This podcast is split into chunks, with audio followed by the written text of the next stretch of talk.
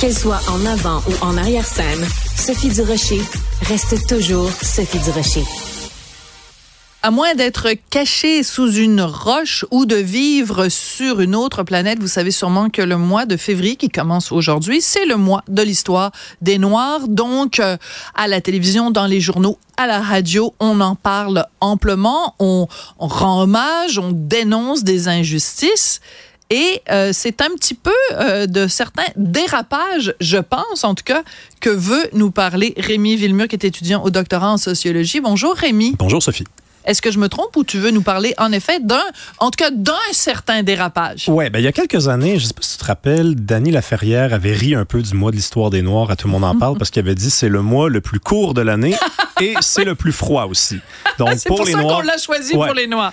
C'est très drôle. Et, moi, Dans le temps où Dany Laferrière avait le sens de l'humour. Oui. Ouais, exactement. Puis bon, dans ce temps-là, moi je me rappelle, ça m'avait sourire parce que ça m'avait fait sourire parce que je m'étais dit alors, on n'a pas de temps à perdre pendant le mois de février. Hein. Chaque jour est important si on veut souligner l'histoire des Noirs. Et là, bon, première, première journée, on est le 1er février.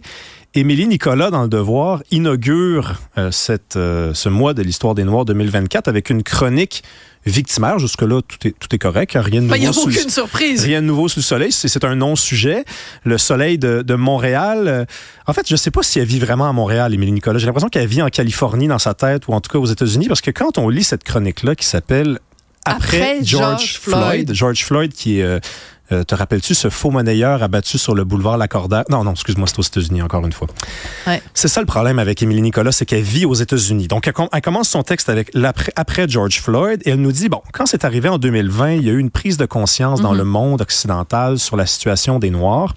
Et ce qu'on a observé, c'est que ce sont les Noirs des classes favorisées qui ont euh, hérité des effets positifs. Voilà, hein. qui ont bénéficié de ça. Oui, exactement. Mais euh, elle dit les Noirs dans, la, dans des situations plus difficiles, les Noirs des classes populaires, non. Et elle dit, mais même les Noirs dans les classes favorisées, hum. Et là, je me dis, bon, elle va peut-être nous parler d'un cas du Québec parce que c'était quand même une chroniqueuse québécoise. Ouais. Non. Alors, le, le, le le mauvais cas de, figure qu'on peut se faire, c'est les Noirs ont accès à des postes de pouvoir maintenant avec la discrimination positive. Elle appelle ça l'affirmation positive. Elle, euh, belle façon d'éviter le sujet. C'est le cas de Claudine Gay, hein, la présidente de Harvard, qui a été forcée de démissionner. Est-ce que tu te rappelles pourquoi? Ben, moi, je m'en rappelle, mais manifestement, Émilie Nicolas tourne autour du pot pour pas nommer le problème. Alors, pour ceux qui s'en souviennent pas, on va quand même rappeler que après le pogrom du 7 octobre, il y a eu une montée de l'antisémitisme aux États-Unis et entre autres sur les campus américains. Alors, à un moment donné, la, les présidents de trois universités américaines euh, sont convoqués devant, je pense, c'est le Sénat ou le, Congrès. devant le Congrès, et euh, il y a une euh, congresswoman plus pugnace que les autres qui demande aux trois présidentes de ces universités de dire euh, comment se fait-il que sur vos campus, certaines personnes appellent au génocide des Juifs? Comment ça se fait qu'il n'y a pas de mesures sur vos campus pour contrer ça? Et Claudine Gay et les autres disent c'est une question de contexte. Donc, c'est une question de contexte. Elle évite la question.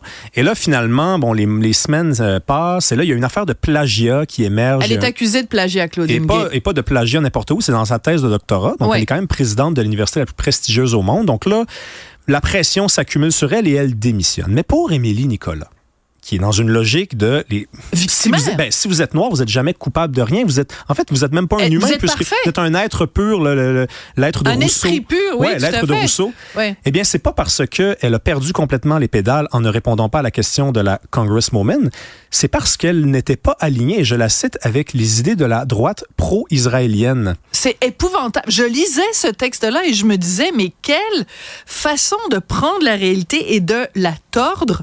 Et c'est sûr que quand Claudine Gay a été forcée de démissionner à cause du poids de ces deux erreurs-là, il y a eu un tollé quand même. C'était épouvantable de la voir nier euh, le, le, le, les, les appels au génocide sur le, le, campus américain, de minimiser les horreurs du 7 octobre. Euh, mais c'est sûr qu'il y avait des gens qui disaient ah oh, ben là c'est sûr on s'en prend à elle parce que c'est une femme noire. Mais les deux autres présidentes étaient pas noires. Étaient pas noires. Et il y en a au moins une des deux qui a subi le même sort. Elle a démissionné elle aussi. Voilà. Mais... Et, et, dans le cas de Claudine Gay se rajoute donc l'affaire de plagiat. Mais c'est que c'est que on ne rend pas justice et on ne rend pas service à quelqu'un qui est une femme noire si à chaque fois qu'il lui arrive quelque chose, on dit ah ben pauvre elle, elle est victime du fait que c'est une femme noire. C'est arrivé aussi dans l'office de consultation publique. Madame Olivier. Bah, Madame Olivier, euh, qui avait été énormément attaquée, entre autres pour son repas à 320 pièces d'huîtres. Mais là, après, elle dit, ben moi, on m'attaque parce que je suis une femme noire. Non, on vous attaque parce que vous faites des défenses qui n'ont pas d'allure. Ben à un moment donné, il faut arrêter et ça ne sert pas la cause. Non, le jour de sa démission, Mme Olivier, tu fais bien de le rappeler, avait dit, je démissionne parce que, bon, dans ma position en ce moment, c'est plus faisable et j'ai été victime de, j'ai reçu des, des messages racistes. Arrête arrête, tu as commis une bourde, tu as été irresponsable et tu dois quitter. Mais c'est ça le problème dans le monde d'Émilie Nicolas, c'est qu'il y a l'être pur et il y a l'être impur. Et, comme tu dis, ça ne rend pas service aux Noirs parce qu'ils sont infantilisés. Et quand ils sont infantilisés, ils sont déshumanisés. Donc, ils, ne peuvent pas commettre le mal, ils peuvent pas commettre une erreur.